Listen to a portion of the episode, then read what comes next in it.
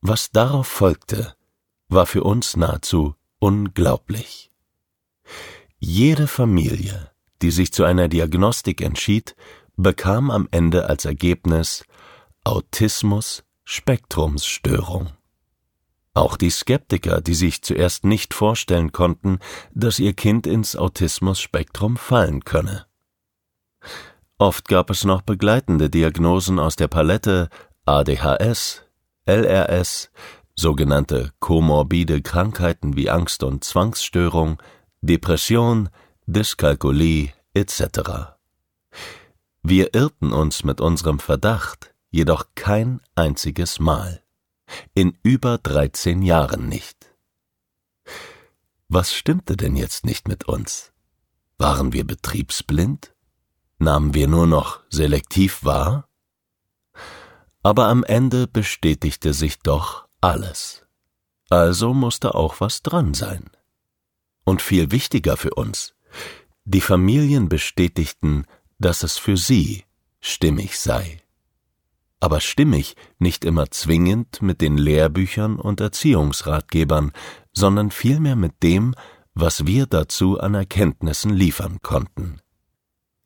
Diese Erkenntnisse entstammten nicht nur aus Fachliteratur und Lehrmeinungen, sondern vor allem aus unserer immer größer werdenden Erfahrung mit Menschen.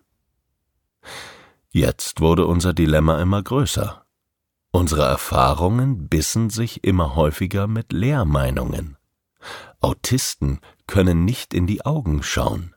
Autisten sind unempathisch.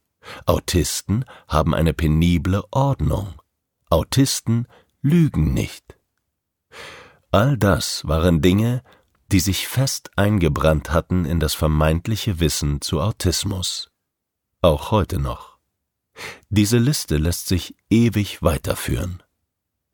Unsere Autisten konnten aber in die Augen schauen. Sie zeigten sich auch empathisch.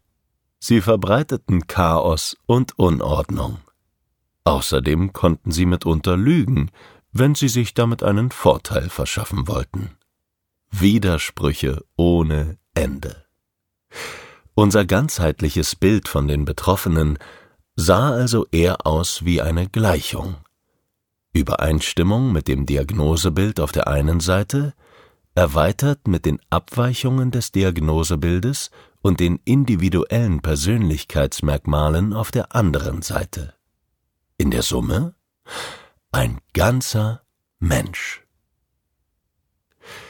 Trotz all dieser vermeintlichen Widersprüche war es dennoch hilfreich für die Familien, mit der Diagnose grundsätzlich konform zu gehen. Einerseits entstand innerfamiliär ein tieferes Verständnis. Daraus entwickelten sich positive Veränderungen und ein harmonischeres Miteinander. Andererseits war es hilfreich im Außen. Kindergarten, Schule, soziales Umfeld waren so erstmalig bereit, einen anderen Blick auf das Kind und die Probleme zu werfen. Rahmenbedingungen konnten angepasst werden.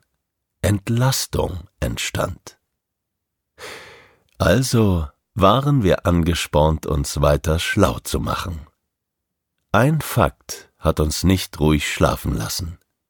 Wie kann es denn sein, dass so viele Kinder gestört sind oder gestört werden? Ist das eine Epidemie? Was ist da eigentlich los?